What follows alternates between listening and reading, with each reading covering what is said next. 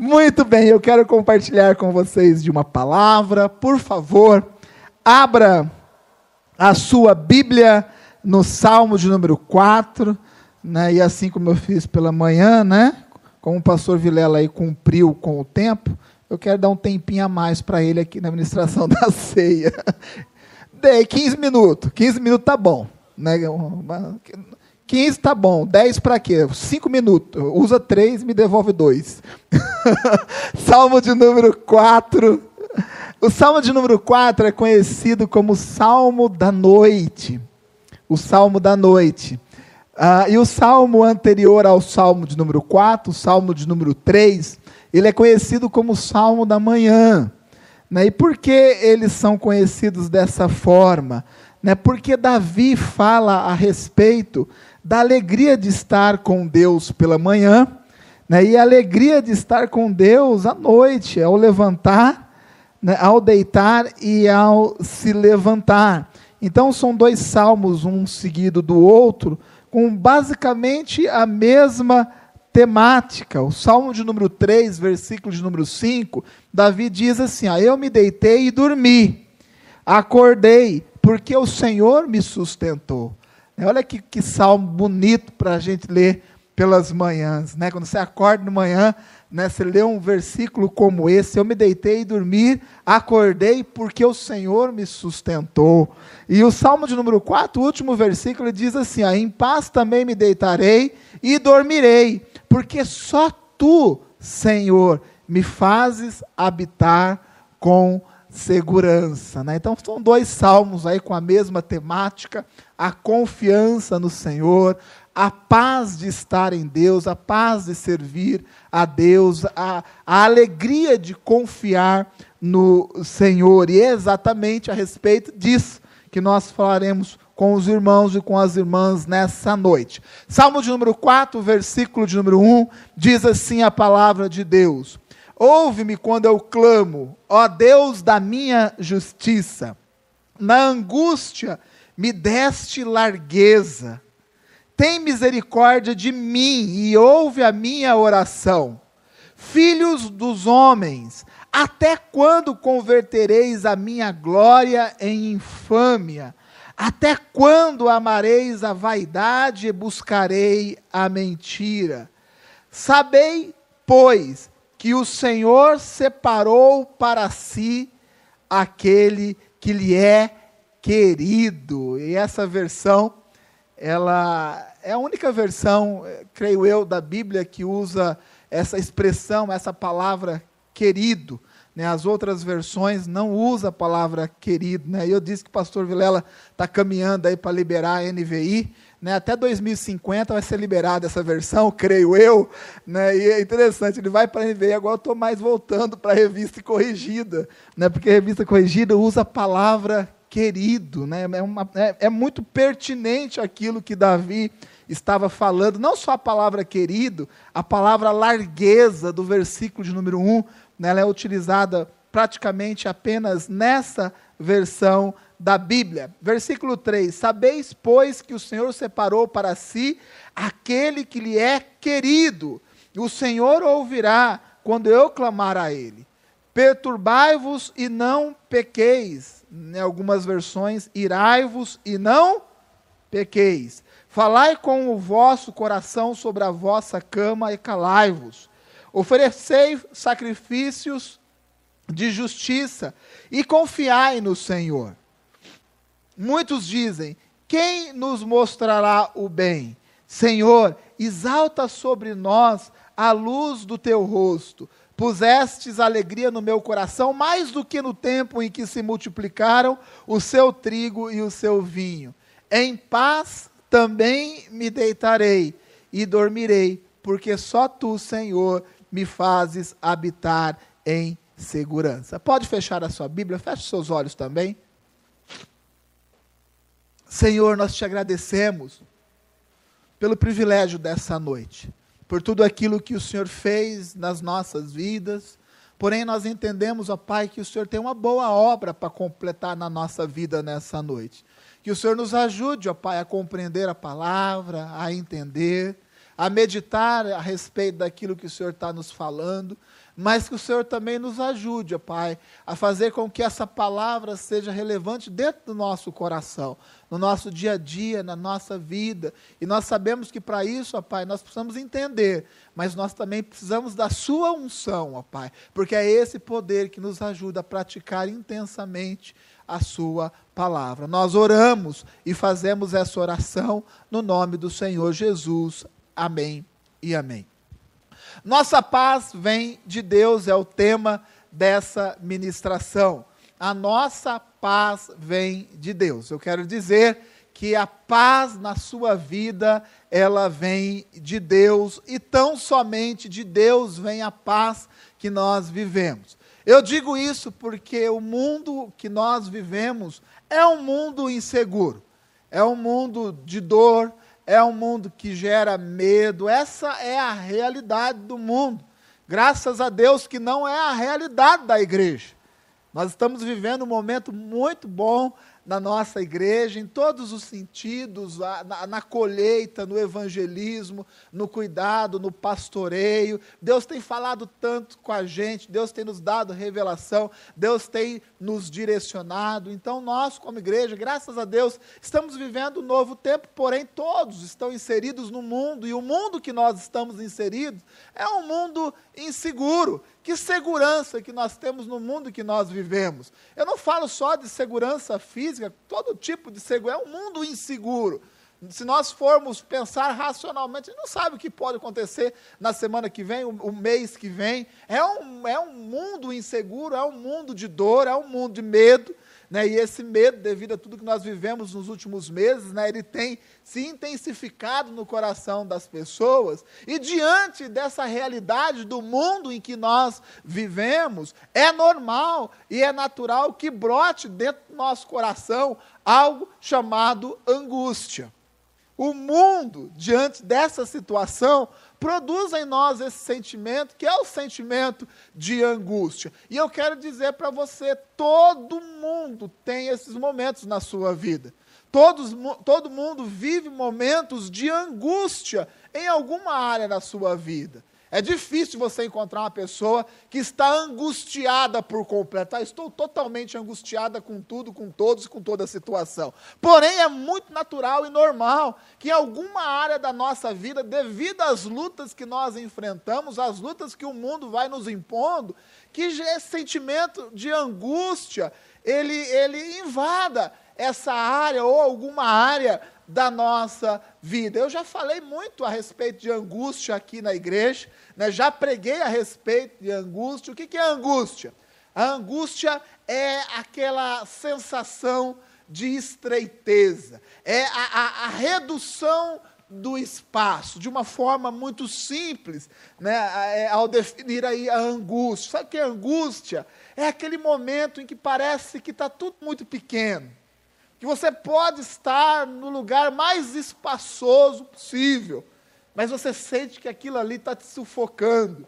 É aquele momento em que você senta ali né, no sofá da sua casa, ali no aconchego da sua casa, e parece que algo te aperta.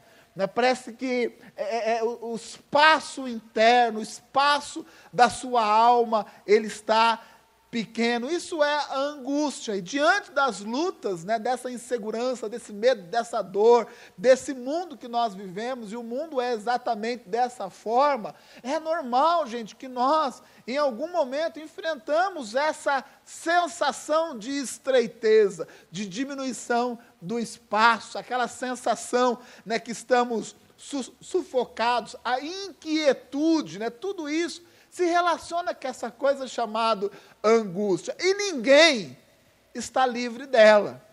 Todos nós, ou já passamos, ou estamos passando, ou nós vamos passar por essa questão de, da, da angústia. O pastor Vilela, pela manhã, né, ele lembrou bem aqui na conclusão da palavra, né, que Jesus né, passou por momentos angustiantes ali né, no, no Getsemane, antes né, da, da, da, consumação da obra da cruz. Né, então, todos nós passamos por essa questão de angústia devido a essas dificuldades que o mundo impõe é a nossa vida, é a estreiteza. Porém, eu quero dizer para você, por mais angustiante que esteja essa área da sua vida, é possível sim viver uma vida tranquila em Deus.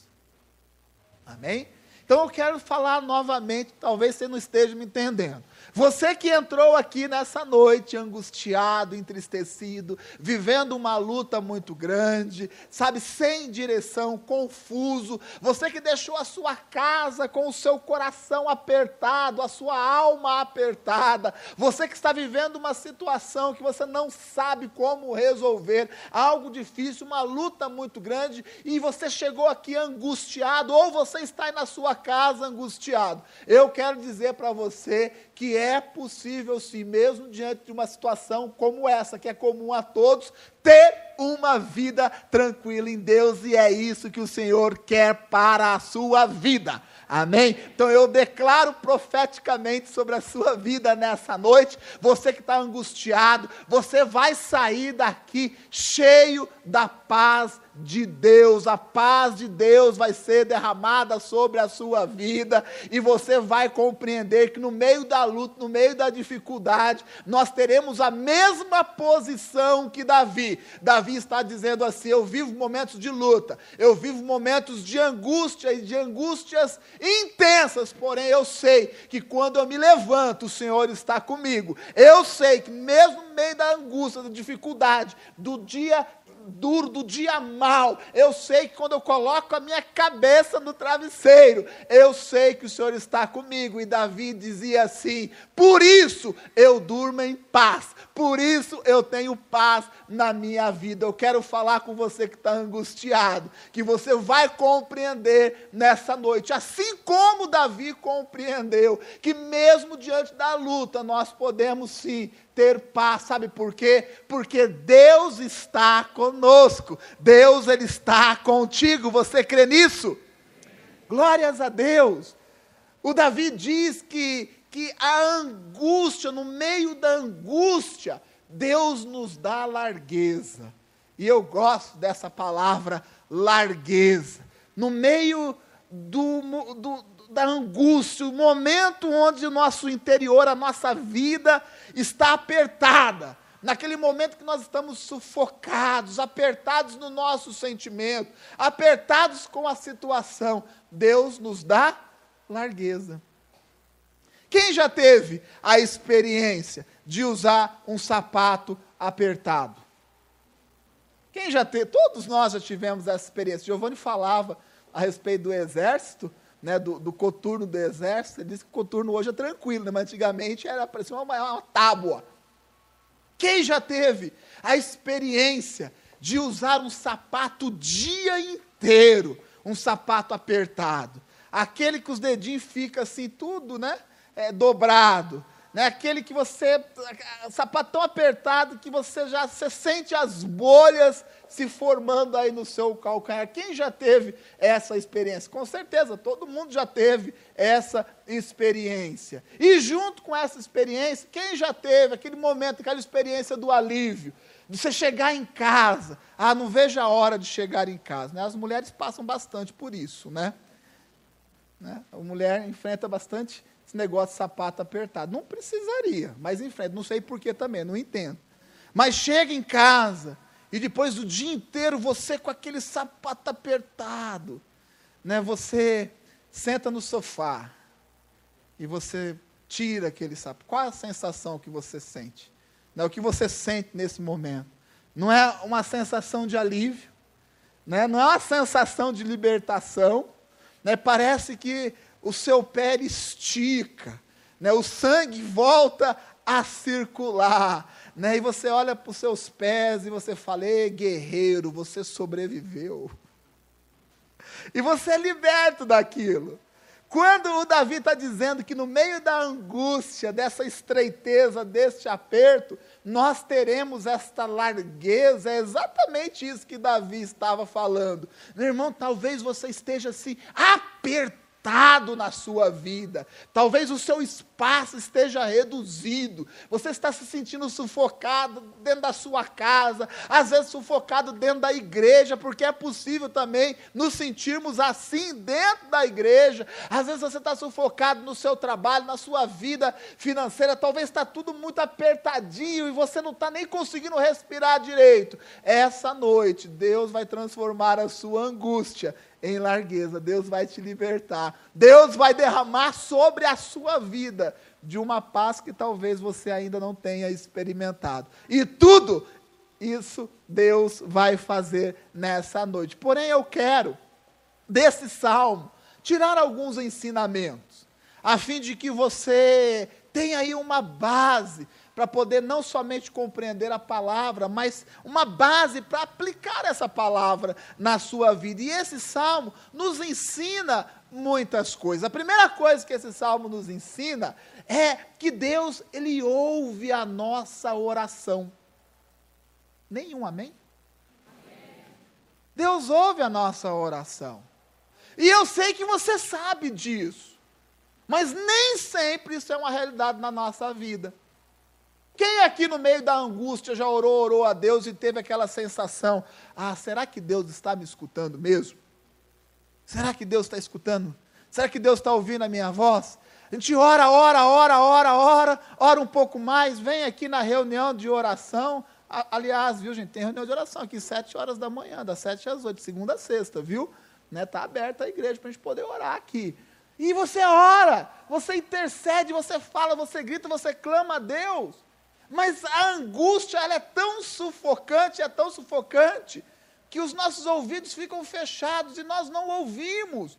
E vem aquela sensação maligna plantada pelo diabo na nossa vida de que Deus não está nos ouvindo. E essa também é uma realidade de todo mundo. Todo mundo já passou por momentos. Eu já passei por crises na minha vida que eu colocava o joelho aqui no chão, nesse lugar aqui, né, eu oro geralmente ali ou eu oro aqui. Quem orava ali era o pastor Vilela, né? Pastor esticava ali. Né, o Rognão ora lá, né, Rognão? Né, cada um tem o seu espaço aqui reservado. Né? Eu oro ali, gosto daquele cantinho ali.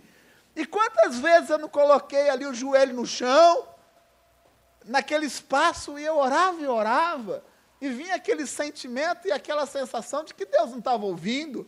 Eu falava, mas será que Deus está ouvindo mesmo a minha oração? Parece que nada acontece, nada muda. E, e o Davi está dizendo assim: eu sei, eu tenho uma convicção de que Deus escuta a minha oração. Sabe por que Deus escuta a minha oração? Davi diz assim: eu sei que Deus escuta a minha oração porque eu sou querido por Deus.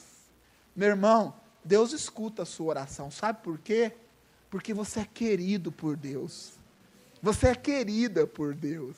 E nós precisamos ter essa afirmação na nossa vida. O que Davi estava falando aqui é, não era algo de prepotência, não era que Davi era soberbo, o que Davi estava dizendo aqui, eu oro a Deus, mas eu sei que, que ao orar, Deus escuta o meu clamor, Deus escuta a minha voz. Sabe por que Deus escuta a minha voz? Porque eu sei que Deus né, me trata como uma pessoa querida. Eu sei que eu sou querido para Deus.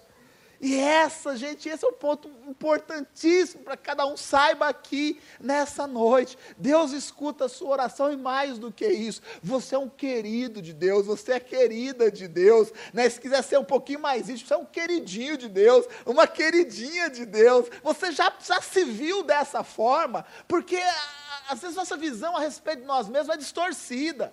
Achamos que Deus não liga para a gente, ou Deus cuida mais do outro do que da gente. Aí o Davi está dizendo assim: olha, eu vivo uma angústia, eu vivo uma, um momento de luta muito grande, mas eu sei, eu sei que Deus está me ouvindo. Sabe por quê? Porque eu sei que Deus me ama, eu sou uma pessoa querida por Deus. Você é uma pessoa querida por Deus, independente do nível de luta que você tem enfrentado. E eu digo mais: a sua oração, ela não é em vão. Todas as vezes que você coloca o seu joelho no chão, lá no seu quarto, diante dos momentos de angústia, Deus ele está escutando a sua voz, o seu clamor, e Deus está agindo a seu favor. Creia, sabe por quê? Porque Deus te ama, você é um querido, uma querida de Deus. E essa é a realidade nossa. Porque se você tiver essa convicção dentro do seu coração, você vai ver que os seus dias serão dias de paz. Porque é aquele que tem essa certeza dentro do seu coração, que é querido, que é querida por Deus, ah, vive os seus dias de uma forma mais leve, vive os seus dias de paz. E é isso que Deus tem pretendido para a nossa vida. Meu irmão, a angústia, ela, ela, ela recai sobre todo mundo. Porém, essa consciência não é todo mundo que tem, que mesmo diante da angústia, das adversidades da vida, Deus escuta a nossa oração, Deus age ao nosso, ao nosso favor. E isso acontece por quê? Porque Deus nos ama. E a expressão usada por Davi é querido. Eu sei que eu sou querido por Deus. E em algumas versões, essa palavra querido, ela é trocada por piedoso, por piedade. A palavra piedoso, piedade, o que é o piedoso? Se você procurar no, no dicionário, você vai ver que o, que o piedoso é o devoto. Né? A gente não usa muito a palavra devoto. Mas o que é o devoto? É aquele que tem a responsabilidade, demonstra amor pelas coisas de Deus. Então, essa piedade, ser uma pessoa piedosa, isso é uma virtude. Todo piedoso entrega a Deus aquilo que Deus merece. Amém? Todo piedoso cuida muito bem das coisas de Deus. A piedade é uma virtude. É a virtude de entregar a Deus aquilo que Deus merece. Você tem entregado a Deus aquilo que Deus merece? Você tem cultuado a Deus da forma que Deus merece? Não estou falando de vir à igreja. Não estou falando de ouvir o culto online. Eu estou falando de como nós temos feito isso. Como você tem cultuado a Deus? Quanto amor você tem tido para com as coisas de Deus? O quanto dessa virtude existe dentro de você, a ponto de você realmente entregar a Deus aquilo que Deus merece? O quanto você tem sido intenso nisso? Isso é remir o tempo. Você está hoje aqui num culto, meu irmão.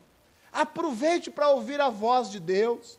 Seja intenso no louvor e na adoração. Já passou o louvor e a adoração. Porém, a palavra de Deus está sendo ministrada, seja intenso. Se concentre, lute com a sua alma, com o seu corpo, para você compreender a palavra. Cultue a Deus como Deus merece ser cultuado. Porque você vai sair aqui deste culto, vai deitar lá na sua cama, e você vai ter a sensação, e essa sensação é boa, esse sentimento de dever cumprido. Eu estava no culto, cultuei a Deus, eu amo a Deus, eu, eu, eu, eu me entreguei. Eu me entreguei na adoração, me entreguei no louvor, eu ouvi a palavra de finanças, eu tomei uma atitude, eu ouvi a palavra de Deus, a palavra de Deus tocou no meu coração, eu estou compreendendo, eu entendi, eu me esforcei, eu cultuei a Deus da forma que Deus deve ser cultuado. Ah, meu irmão, e quando nós temos essa atitude, a gente coloca a nossa cabeça lá no travesseiro e a gente dorme em paz, nós dormimos em paz. Sabe por quê? Porque a palavra está nos respaldando porque nós nos entregamos por completo à palavra, ao culto, à adoração a Deus. Isso gera paz no nosso coração. Quantas vezes você não saiu daqui né, com a palavra aqui dentro da, da mente do coração, né? O Juninho, semana passada veio nos dois cultos, né, Juninho? Juninho veio de manhã, né, Juninho voltou à noite e falou: oh, vou pegar aqui a, a, a, segunda passada. A segunda passada, né? O, o segundo refil, né? Que nem o Burger King, né? Pegar o refil né? vem de novo. Né? E, e, e, quando isso acontece, gente, quando essa palavra, nós, nós nos entregamos a palavra, nós nos entregamos no culto, e Deus fala conosco, e Deus sempre está falando no culto. Ah, nós acordamos na segunda-feira com uma paz muito grande, com uma disposição muito grande, sabe, cheio da palavra de Deus. E nós falamos assim: semana, vem em mim, vem em mim, pode vir aqui, por quê? Porque eu estou preparado, eu estou cheio da presença de Deus. Eu estava no culto, eu ouvi a palavra, eu adorei a Deus, eu sei o Deus que eu sirvo, a palavra de Deus está aqui dentro de mim, e não vai ser qualquer adversidade, qualquer angústia que vai dominar a minha alma ou vai dominar a minha vida. Sabe por quê? Porque nós nos entregamos a Deus. Isso é o piedoso, esse é o devoto, e, a, e isso é uma virtude.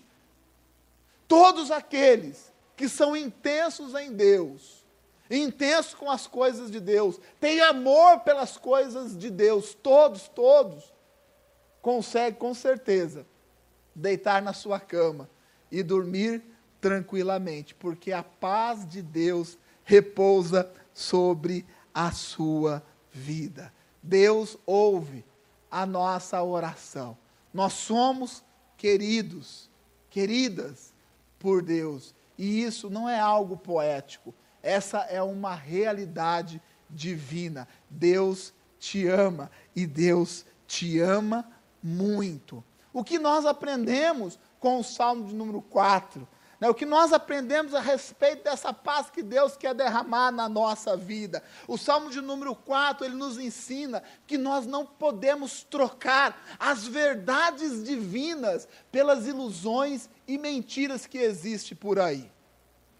Davi, no versículo de número 2, ele diz exatamente isso. Ele está falando de um grupo de pessoas que estavam trocando a verdade divina aquilo que Deus tinha falado, aquilo que Deus tinha direcionado. Tinha pessoas ali trocando essas verdades de Deus por mentiras e por ilusões. Quer perder a paz?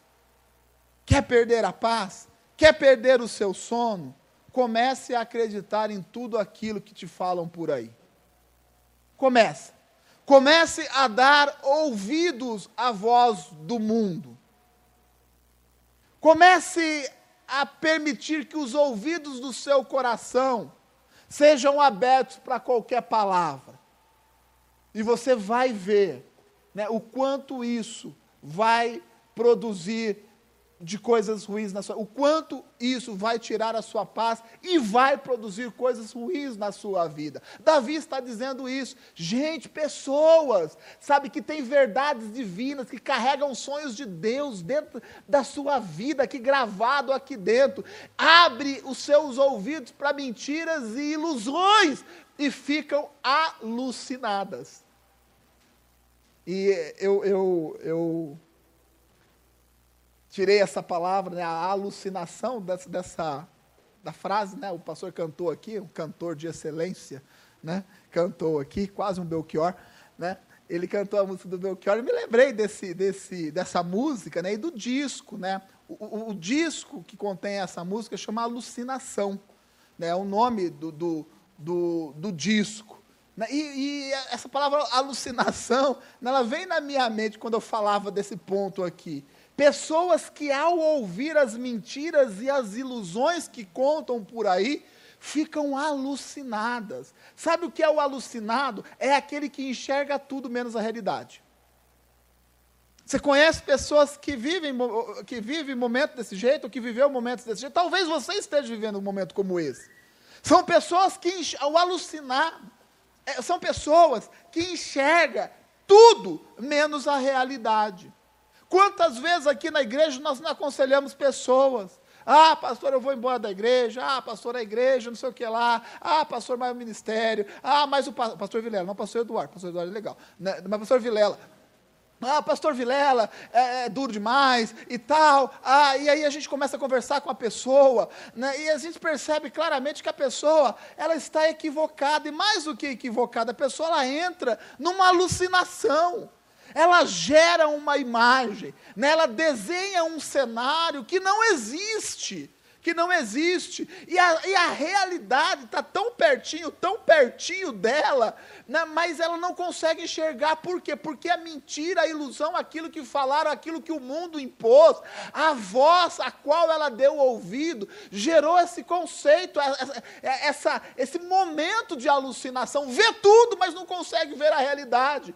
Vê um monte de coisas irreais e acha que é real, mas a realidade que deveria enxergar e a realidade que deveria ser perceptível, a realidade que a pessoa deveria ser sensível, ela não consegue. E o que Davi está dizendo assim, pessoas desta forma, com essa atitude, com o coração aberto para essas coisas ruins, para essas mentiras e essas ilusões, são pessoas que não têm paz. Não têm paz. Pelo contrário, quando nós deixamos as verdades de Deus para a nossa vida e nos apegamos nos conceitos do mundo, das mentiras, nas inverdades que nos contam, quando nós deixamos o nosso coração ser ocupado por isso, sabe o que acontece? Dia após dia nós vamos perdendo a nossa paz. Dia após dia nós vamos perdendo a nossa paz. E o que era uma angústia controlada passa a ser uma, angústia descontrolada. E o que é uma angústia descontrolada passa a ser uma depressão. Por quê? Porque nós abrimos muitas vezes o nosso coração para mentiras e para ilusões. E entramos num estado de alucinação. Enxergamos tudo, mas não conseguimos enxergar a realidade de Deus para a nossa vida. E com isso, muitas pessoas perdem a paz. Sabe por quê? Porque trocam princípios bíblicos. O pastor estava dizendo aqui a respeito de um princípio bíblico. Gente, eu, eu, eu, não é porque eu sou pastor aqui da igreja, não, mas eu não tenho, eu não tenho problema nenhum em dar o dízimo. E também não tenho problema nenhum de ofertar na casa de Deus. Se soubesse a alegria que nós temos em ofertar na casa de Deus, e sempre foi desse jeito na minha casa. Os meus filhos têm o prazer de ofertar aqui na casa, na casa de Deus. Tem prazer. Sabe, e, e, cada vez que eu coloco meu dízimo aqui na sala, como eu fiz hoje pela manhã, gente, eu coloco a minha cabeça no travesseiro e eu sei que Deus está comigo. Eu sei que Deus é uma paz tão grande. Sabe, pode a economia virar, pode vir segunda, terceira, quarta onda de Covid, pode vir o que for, pode vir qualquer situação. Sabe, eu sei em quem eu tenho crido. E esse Deus que me ama tanto, que cuida de mim, gente, gera uma paz tão grande dentro do meu coração, gera uma segurança. O mundo é inseguro, mas está em Jesus Cristo, nos gera segurança. E eu coloco a meu, minha cabeça no travesseiro, gente, eu ronco tranquilamente. Ah, vai ter um golpe no Brasil. Ah, os mercados financeiros do mundo vão sucumbir diante dessa crise. Aguentou a primeira onda, mas não vai, eu estou tranquilo, roncando lá em casa, de boa, na lagoa. De boa, tranquilo. Sabe, faça a minha parte, organizo bem a minha vida financeira, porém, eu acredito nos princípios de Deus, e não é qualquer mentira, ou seja, não é mentira nenhuma que entra dentro do meu coração. Não há ilusão nenhuma que entra dentro do meu coração. Não fico alucinado com essas coisas. Por quê? Porque eu tenho a, a realidade bíblica dentro do meu coração. E eu sei que você também tem dentro do seu coração a realidade bíblica, meu irmão. Então é a hora de nós depositarmos a fé na palavra de Deus e colocar a nossa cabeça no travesseiro e dormir tranquilo, porque a nossa segurança está na palavra de Deus que nos sustenta. A nossa paz vem de Cristo e Cristo está habitando dentro de você. Quer segurança maior do que essa? Não fica acreditando nessas coisas, não. Sabe por quê? Se você acreditar, você vai viver aí como um alucinado, né? correndo atrás de ilusões, de coisas que, na verdade, elas não existem. O Salmo nos ensina a respeito desse negócio chamado alma. Davi está dizendo assim: que as pessoas, de vez em quando, têm um, um certo desequilíbrio na sua alma. Às vezes nós nos iramos. Às vezes. Se irá todo dia também está errado. Mas de vez em quando, diante dessas situações, é comum e normal também nós termos a nossa alma abalada. Não existe pessoas 100% equilibradas nesse sentido. 100% flat. Ah, olha, eu sou tranquilão. Quer ver uma pessoa mais tranquila? Está aqui na frente de você. Eu sou tranquilo. Eu sou uma pessoa tranquila.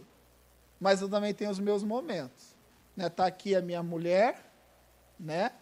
linda, olhando para mim com esse olhão desse tamanho, que não vai deixar eu mentir. Eu sou fleumático ao extremo, gente, de carteirinha. Você pode pôr minha foto lá de nota 10 na, na fleumatia. Nem sei se existe essa palavra. Sou, mas está aqui o meu pastor também, que já pegou os meus momentos de ira. Isso vem na nossa vida. Todos nós estamos sujeitos a esse tipo de coisa, a ter a nossa alma em pontos de desequilíbrio em algum momento. E isso é algo natural também. Se isso não acontece com você, pede para alguém te beliscar, talvez você já tenha empacotado. É normal, porém, nós podemos viver esses momentos e não pecar. E não pecar ter esses momentos de desequilíbrio da nossa alma e não pecar. Você quer ver um conselho para que isso seja realidade na sua vida? Nesses momentos, fica com a boca fechada. Fica quietinho. Fica quietinho. No momento da ira, conta até 10. Sabe por quê? Porque tem muitas pessoas que perderam a sua paz não consegue colocar sua cabeça no travesseiro e dormir em paz, e muito menos acordar em paz, sabe por quê? Porque deixar a sua alma dominar a sua vida. Ah, pastor, mas você não sabe o que eu passei. Você não sabe o que o meu chefe me falou. Ah, o meu chefe me chamou a atenção na frente de todo mundo. E eu sou crente, mas não sou bobo. E eu falei, eu discuti, eu briguei porque eu estava certo. Agora você é um desempregado certo. É o desempregado certo. Irou, irou, tenho razão. Aí a alma vai dizendo sim para a carne né, para o corpo, e aí vira carne, nós vamos alimentando isso. Mas eu tinha razão, pastor. Está todo mundo lá no meu emprego, todo mundo ficou do meu lado, todo mundo sabia que o chefe estava errado, está todo mundo trabalhando, ganhando a sua grana, e você está desempregado, sem dormir à noite, porque tem que pagar a conta de luz amanhã. Esse é o domínio da alma. Ou seja, não consegue né, dominar. Lógico que quando alguém vem e nos ofende, alguém nos trata mal, quando a injustiça bate a nossa porta, não tem um ser humano sobre a face dessa terra que não fica com seus sentimentos abalados. Que não passa aquele momento de ira dentro do coração, não tem, isso é ilusão. E quem pensa desse jeito é hipocrisia. Mas nós temos que aprender a nos controlar. Pessoas que perderam a sua paz porque não controlaram os seus sentimentos. Pessoas que construíram forcas para ele mesmo. Né, uma vez eu preguei aqui a respeito de Morde, Morde, Mordecai, né, que, que é o, o Amã, né? Amã. Né, o Amã construiu uma forca para Mordecai. E essa forca que Amã, que era um general, construiu para Mordecai, que era um homem de Deus, né? essa forca que era para Mordecai foi a forca que Amã foi enforcado. Ele construiu uma forca para ele mesmo, para ele mesmo. Sabe por quê? Porque não controlou a sua alma, a inveja. A inveja. Porque o rei honrou Mordecai na frente de todo mundo, inveja não controlou seus sentimentos. E ao não controlar os seus sentimentos, construiu uma forca, a forca que ele mesmo foi enforcado, a própria forca que ele construiu. Nós estamos morrendo enforcados pela nossa língua. Tem gente que tem uma língua enorme, enorme, e morre enforcado pela sua própria língua. Ah, mas eu não engulo sapo. E não vai também engolir mais arroz, feijão, carne. Não vai engolir não vai engolir, né? e ainda vai vir aqui bater pedir cesta básica. E a gente vai ajudar com a cesta básica, certo, Rognão? Mas poderia deixar essa cesta básica para outro? Se você soubesse controlar né, os seus sentimentos, controlar a sua ira. É, é possível, sim, nós termos essas, essas, esses desencontros de sentimento, esses desequilíbrios de sentimento, porque nós somos humanos, todos comedores de arroz e feijão. Né? Não vem dizer que você é tranquilinho né, quando você está na discussão com a sua esposa, porque ninguém é. Né? Às vezes sua esposa fala algo para você que você não gosta, você está tranquilo, você fica ali injuriado. E a mulher é a mesma coisa com, com, com o marido. E aí, às vezes, vem esse negócio de ira, mas a gente tem que aprender o quê? Cerrar a nossa boca, controlar a nossa língua, controlar a nossa alma. E depois que o depois chega, a gente percebe como é bom ter domínio próprio, não é? Como é bom ter equilíbrio, né? E a palavra que eu anotei aqui é a palavra sensatez. Ah, gente, como é bom estar junto de pessoas sensatas. Como é bom estar junto de pessoas que têm autocontrole. Como é bom estar junto de pessoas temperadas.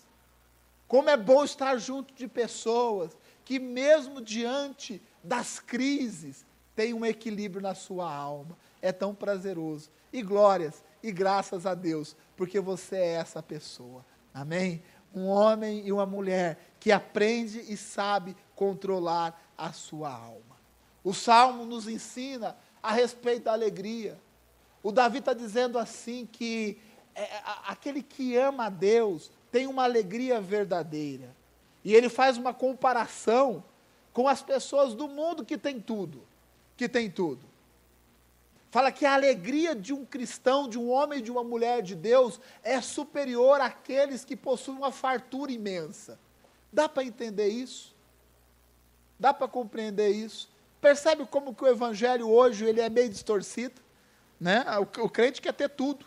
E o Davi está dizendo assim: a alegria nossa é maior do que a alegria daquele que tem tudo. Olha que coisa diferente. Gente, nós não precisamos de muita coisa para ser feliz, não. Até um multirão de final de ano nos agrada. Já estou dando aqui a introdução ao multirão do final do ano. Quem entendeu, entendeu. Quem falou amém aí já está requisitado. Até um multirão com linguiça no almoço agrada a gente. Né? Até trabalhando né? ali na igreja, né? investindo no reino de Deus, servindo a Deus. Isso nos agrada, gente. O crente ele é feliz com tão pouquinho, é tão pouco. Né? Por quê? Porque o nosso muito está em Jesus. É pouco. Né? Reúne um ali, eu, eu, tenho cinco reais, eu tenho dez, eu tenho quinze, aí tem aquele que tem um pouquinho mais, né? o chino, tem cinquenta. Pronto, juntou tudo, comprou dois quilos de linguiça, meio quilo de carne ali, bota lá na, na churrasqueira feita de tijolo, coloca a grade do fogão em cima, coloca lá e a gente vai dar risada. A alegria, essa simplicidade. Né? E, e a, a nossa cabeça vai mudando. Nós vamos colocando ponto de alegria em algumas coisas. Ah, eu vou ser alegre na minha vida quando eu tiver o meu carro, a minha casa e quando eu me formar na faculdade. Quanta, quantas vezes, Sandrão, eu já não ouvi isso? Eu vou ser feliz quando eu tiver meu carro, minha casa e formar na faculdade. Carro, casa, formar na faculdade. E aí vira um mantra.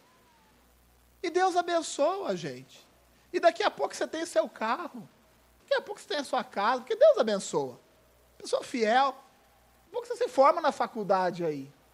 E aí? E a sua alegria vai estar aonde agora? Onde você vai aportar a sua alegria? Onde? Quando a nossa alegria, quando nós compreendemos que essa alegria é de viver uma vida em Cristo, gente. Ah, qualquer coisa, qualquer coisa nos agrada. Né? Eu já tive o privilégio, assim, de, com, de comer em lugares muito chiques. Chique mesmo, assim, aquele, aquele lugar que você você entra já entra assim meio com um receio, sabe? Você olha para o seu pé, vê se não pisou em nada, né? olha se não tem caquinha no seu nariz. Né? Aquele negócio você já entra você, com medo de esbarrar nas coisas. Né? Eu já, nesses lugares, muito, muito, muito mesmo. Mas sabe o que eu sinto alegria? Né? Eu sinto alegria de, de almoçar aqui na casa do Rognão e da Jo. Às vezes eu estou aqui, na lida aqui, né, aconselhando, trabalhando aqui na igreja, aí o alemão manda mensagem, está pronto aqui o almoço, e é linguiça. E eu falo, graças a Deus. Né, a gente desce ali, né, eu como duas vezes, já estou lá mesmo, né? Aí dá uma hora da tarde, aí eu falo para o Lemão, Lemão, põe aí no trato feito. Né, eu gosto daquele programa Trato Feito, né? E aí ele coloca no trato feito, né, eu tiro a botina, né, dou uma deitadinha ali na, na, na, na cama, 15, 20, 30 minutos no máximo. Ah, meu irmão, eu pulo daquela cama como um guerreiro. melhor refeição, o melhor descanso. Olha que eu já dormi em hotel chique também, viu, gente? Olha que eu já dormi em hotel chique. Mas alegria, sabe? Alegria. Né? Saindo aqui, hoje do culto pela manhã, né, o Mazão disse, ô Du, vamos falar no Rei do Cupim sexta-feira. Gente, eu amo o Rei do Cupim. Gosto demais. Comida simples ali, a gente enche o bucho. Mas não é só por isso, não. Por estar indo com discípulo, com pessoas que a gente ama, de saber que tem pessoas ao nosso lado, sabe? Não é porque a gente tem dinheiro, não. É porque a gente tem Deus e compartilha da mesma fé. Ah, isso muda tudo. Isso muda tudo. Eu coloco a minha cabeça no travesseiro, eu sei que tem pessoas que, se eu precisar, vão levantar no meio da noite para me socorrer. Eu sei que tem pessoas que levantam de madrugada para poder orar pela minha casa e pela minha família. Isso gera paz no meu coração. Eu tenho um pastor que me ama, que me disciplina, que me corrige e me incentiva. Isso gera paz no meu coração. Eu tenho um Deus que me sustenta em toda a minha vida. Isso é uma paz muito grande que é gerada aqui dentro do meu coração. E isso me dá uma alegria tão grande. Eu tenho uma família tão abençoada, né? uma mulher de Deus. Né? A Adra, gente, é, é crente ao quadrado, às vezes fica até envergonhado. Né? A Adra é demais, né? demais. Né? E, e, e, é uma mulher de Deus, a pregadora, a pessoa preocupada com a igreja, até preocupada em excesso. Né, preocupada em excesso, e a, e a, igreja é o problema da igreja. Eu, de vez em quando tenho que falar assim: vamos, vamos, vamos tirar um pouquinho, vamos dar descanso mulher de Deus. Os meus filhos, eu vi a Chloe pregando na cela, eu amo ver a Chloe pregando, estou passando o tempo já, né? Eu amo ver a Chloe pregando na cela. Gente, a Chloe estava pregando na cela lá em casa, que eu falei, gente, fica quieto, senão vai sobrar para a gente. E falava, e falava ali e tal, e a palavra de Deus e tal, e tal, e tal, e falava. Eu falei, Pedro, fica na sua aí, que daqui a pouco vai pegar a lambada em você. E pregando ali, gente, é, parece, olha, bênção de Deus. Né? O meu filho, graças a Deus, um menino, sabe, de um coração tão grande. O Pedro é o coração da nossa casa. Né? Ele é o coração pulsante da nossa casa, de amor, né? de tudo, de tudo. A, a alma da nossa casa é o Pedro, é o Pedro. Né? É, é ali ele está alegre, todo mundo está alegre, mas quando ele está bravo, todo mundo está bravo. É assim que funciona. E eu sou muito alegre por isso, gente. Né? Não tenho, não tenho muito, mas tudo que eu tenho eu agradeço muito a Deus e eu sei que eu tenho muito mais do que eu mereço. Muito mais do que eu mereço. E eu sei que nada vai me faltar, sabe por quê? Porque Deus está comigo. Eu encerro essa ministração dizendo que é o Senhor quem nos faz dormir com tranquilidade. O último versículo diz assim: Em paz também me deitarei e dormirei, porque só tu, Senhor, me fazes habitar em segurança. Eu quero dizer algo para você, para você que não tem tido paz na sua vida. Eu quero dizer algo muito importante para você que está angustiado, talvez você que esteja enfrentando um sofrimento, uma luta muito grande. Talvez essa angústia seja uma angústia pesada demais.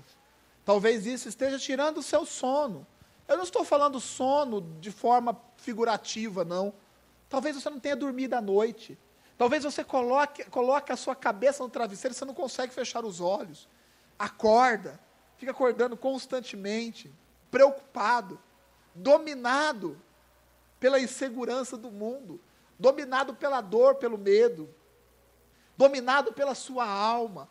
Talvez você não esteja, ou faz muito tempo que você não consegue ter uma noite tranquila, aquela noite que você deita, deita em paz, e você tem aquele sono pesado, sonhando com as coisas de Deus. E aí você acorda de manhã sabendo que Deus está contigo e você dá um pulo da cama e você fala assim: "Ah, essa semana, ah, esse dia vai ser um dia muito bom". Sabe por quê? Porque eu sei que Deus está comigo. Quanto tempo você não tem isso na sua vida? O quanto quanto tempo faz que você não tem uma noite em paz?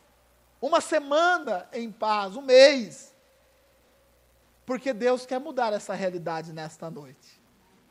Deus quer transformar essa sua vida de angústia de estreiteza, de aperto, numa vida cheia da paz dele. É essa paz que é acima do nosso entendimento, que permite que a gente descanse à noite, que a gente levante de manhã e encare a vida como nós temos que encarar. Meu irmão, qual é a angústia que assola a sua vida? Qual é a angústia? O que tem te angustiado? O que tem tirado o seu sono? Eu quero dizer que você nessa noite se apresentar isso diante de Deus, Deus vai retirar isso da sua vida.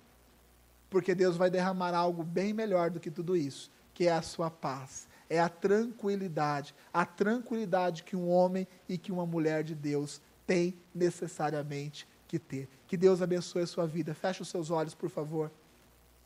Eu quero orar com vocês. Eu quero que você faça uma reflexão aí no seu lugar. Qual é a área da sua vida que você está angustiado, apresente diante de Deus. Senhor, é isso que está tirando o meu sono. É isso. É isso que está tirando o meu sono. Essas preocupações têm dominado a minha alma, Senhor. Tem, tem afetado o meu corpo, a minha mente. O que tem impedido o seu sono? O que tem tirado o seu sono? O que tem tirado a tranquilidade que você deveria viver na sua vida? Davi estava em momentos de angústia, de lutas, de batalhas. E Davi, ele dizia: Eu sei que no meio dessa angústia Deus me dá largueza. E isso é o que Deus vai fazer contigo nessa noite. Davi dizia assim: mesmo diante de todas essas situações, eu coloco a minha cabeça no travesseiro e eu durmo em paz, com tranquilidade, porque eu sei o Deus que me sustenta. Que você saiba nessa noite que é Deus quem te sustenta e que você tenha a paz divina sendo derramada sobre a sua casa, sobre a sua vida nesta noite. Vamos ministrar essa canção. Eu gostaria que você, com seus olhos fechados, fechados orasse a Deus.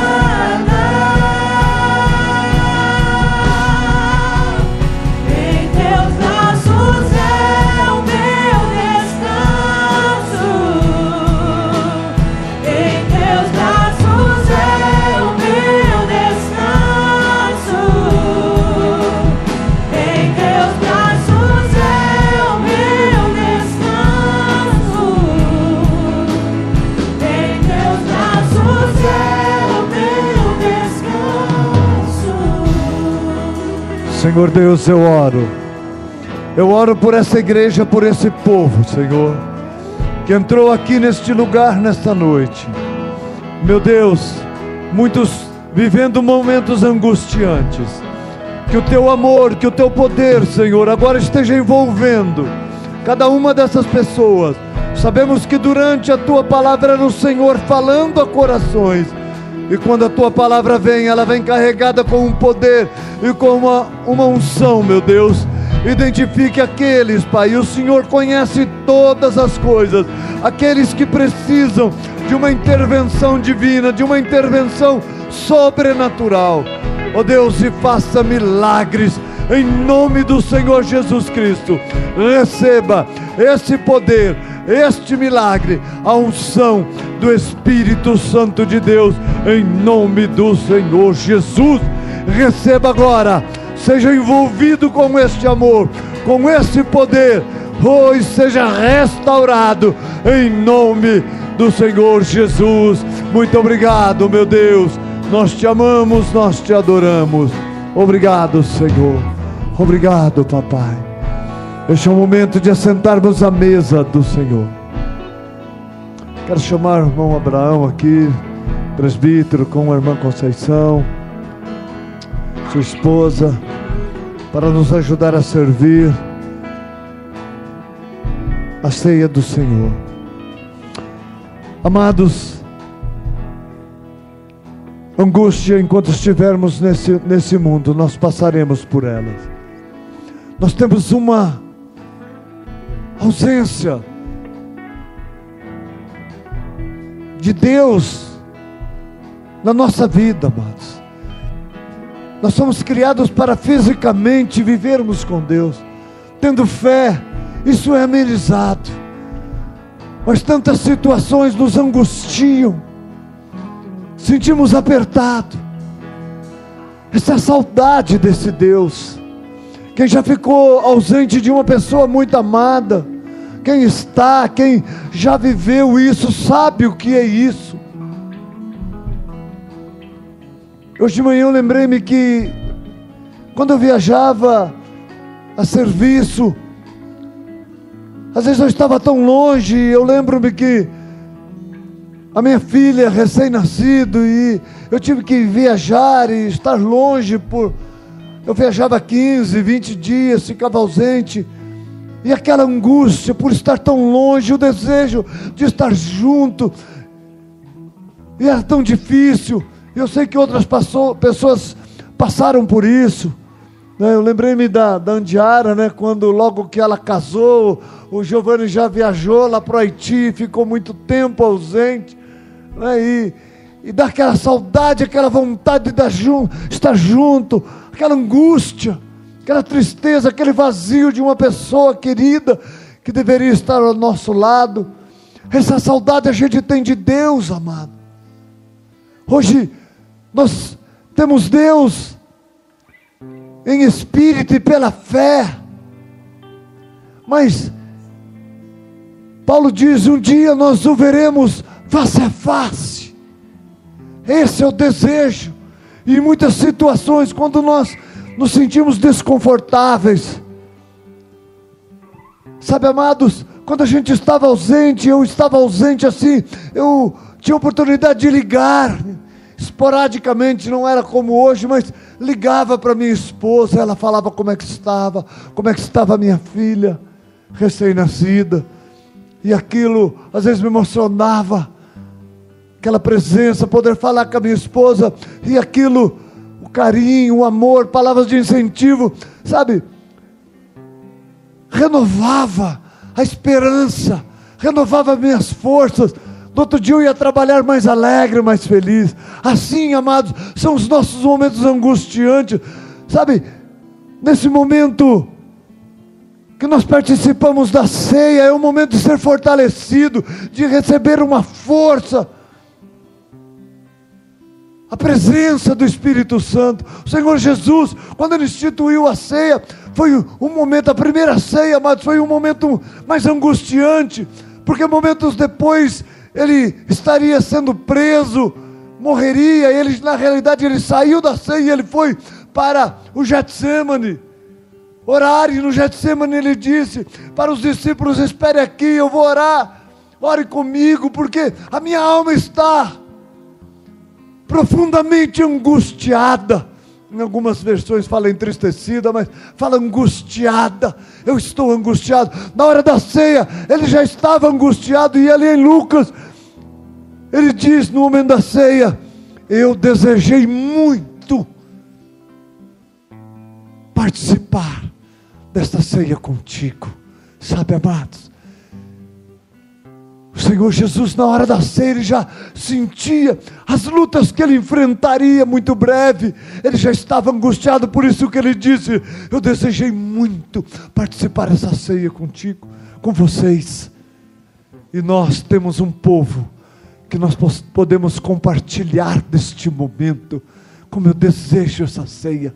Como eu desejo esse momento de ser, a gente não faz toda semana, mas para não as pessoas não desmerecerem, não caírem em descrédito, mas para que nós valorizemos um pouquinho mais, porque é um momento de refrigério, de força, onde a gente é, recebe um poder especial de Deus. Ele valorizou em momentos que ele sabia que enfrentar lutas tão grandes, nós também devemos de valorizar. Eu disse pela manhã, por isso que a gente põe uma roupa especial.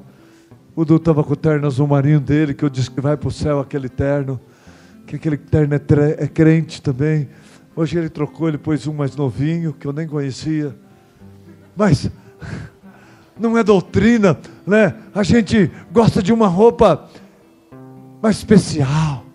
A gente que gosta de gravata, né? Não é doutrina da igreja, mas os pastores eu gosto que usem gravata. Né? Diácono eu não acho ruim, não. Mas, mas, amado, é uma roupa especial num dia especial, dia de ceia. É, então, eu valorizo muito esse tempo. E aqui eu recebo um up, é, eu recebo uma força, um poder extraordinário. Um dia nós estaremos com esse Deus. Nós temos saudades de casa, amado. A casa, a nossa casa verdadeira nos céus, ao lado do Pai. Um dia estaremos lá. Mas aqui, os irmãos nos fortalecem. Olha para quem está do seu lado, mesmo debaixo dessa máscara. Mesmo que você está com vontade de mostrar a língua para o irmão, ninguém vai ver. Mas fala assim: olha, um dia nós vamos estar nos céus. Mas é tão bom estar ao seu lado. Você me fortalece. Sabe, é tão bom. E nós vamos agora orar consagrando essa ceia e vamos todos juntos dela participarmos, porque a vida dos irmãos nos fortalece. Nós só podemos estar sentados à mesa, amado, porque nós temos irmãos que sentam conosco nessa mesa. Todos estamos assentados. Giovanni e Andiara estarão orando, primeiramente pelo pão. Está faltando um pouquinho de guardanapo aqui, mas Deus proverá. Tem um aqui e outro aqui. Tá bom. Pode começar a orar, Giovanni, consagrando este elemento, o pão.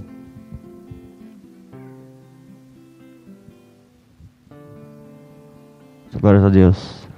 Aleluia. Amém. Pai, que mesa gloriosa, que momento maravilhoso.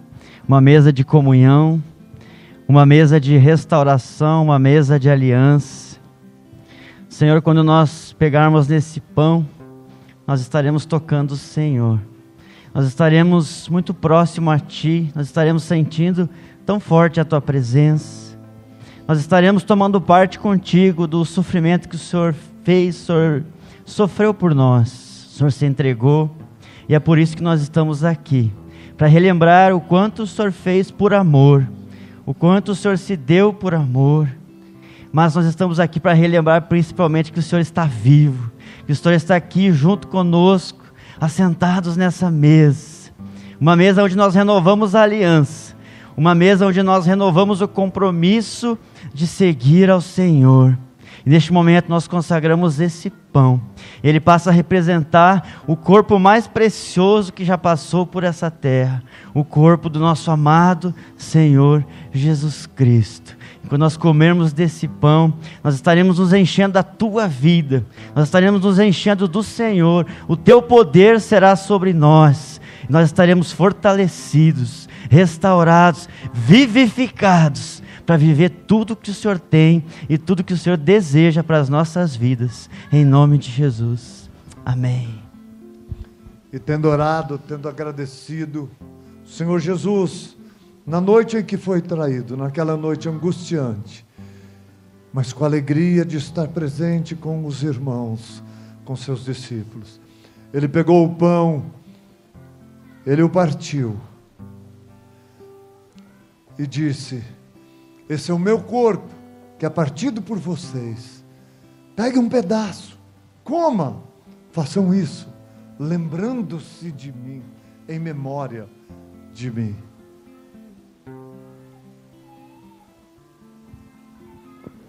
Nós vamos nos assentar à mesa.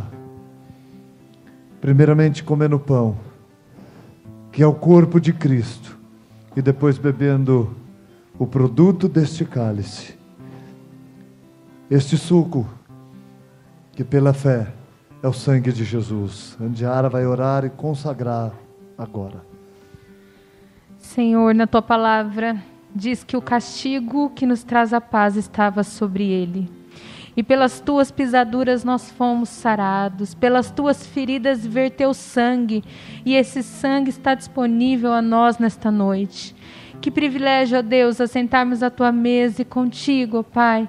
Sabermos que este sangue nos vivifica, flui entre nós, nos torna pessoas vivas e, mais do que isso, membros do teu corpo. Nós te glorificamos por isso, ó Pai.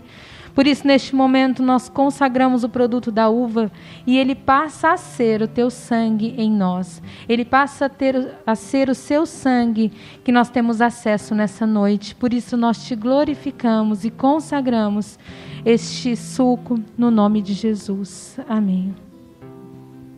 Jesus pegou o cálice e disse: Esse é o cálice do Novo Testamento do meu sangue, a nova aliança um novo compromisso com Deus, um novo trato com Deus. Esse é o cálice. Na realidade, na realidade esse cálice, Jesus disse que era o cálice do sangue dele, era um vinho que tinha.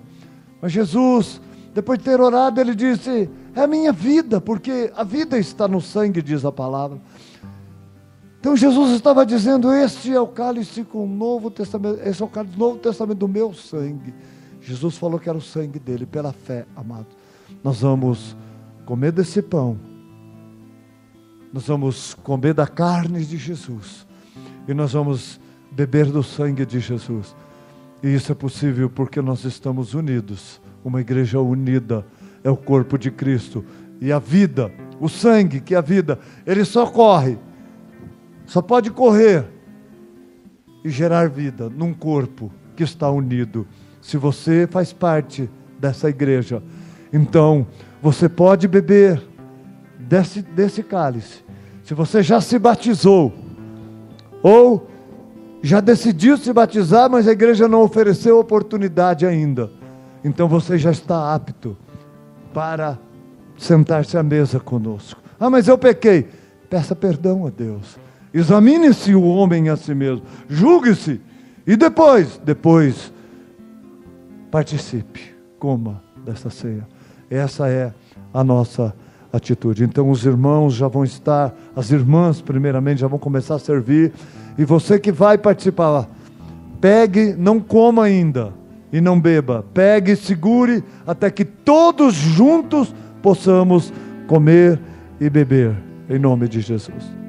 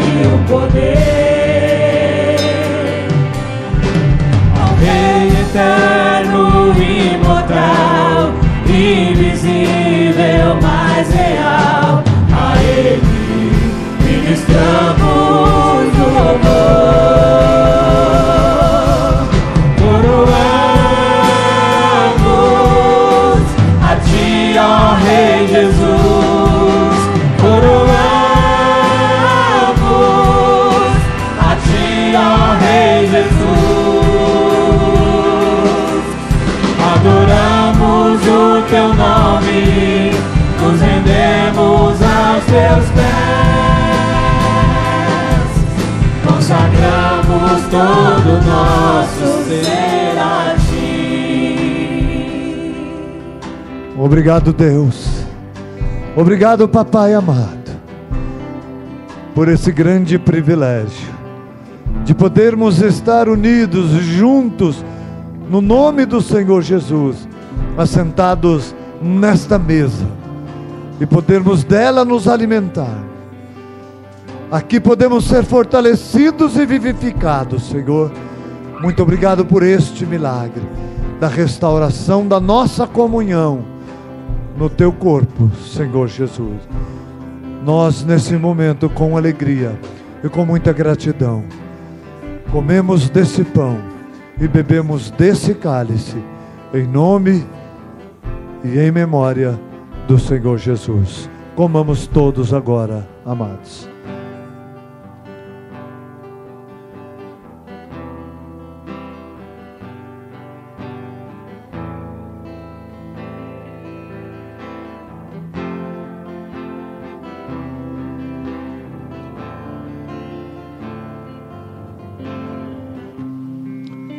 Obrigado, Senhor Deus. Obrigado porque o Senhor gera vida em nosso interior. Podemos estar seguros, o Senhor voltará. Maranata. Ora vem, Senhor Jesus. Queremos estar para sempre contigo, Senhor. Ó Deus, na presença dos teus amados. Obrigado por nos amar tanto. Obrigado por nos querer tanto. Obrigado, Senhor, por sermos queridos, amados do Senhor. Te louvamos, te adoramos, em nome de Jesus, meu Deus querido e amado. Amém, amados. Vamos ficar em pé nesse momento. E nós não podemos aquele momento profético a gente abraça os irmãos, mas pode dizer para a pessoa que está ao seu lado: você é uma pessoa querida do Senhor, você é um querido, uma querida do Senhor, e por isso você é querido também nosso. Obrigado, Senhor. Vem Jesus, glórias a teu nome. ao único que é digno de receber a honra e a glória, força e o poder.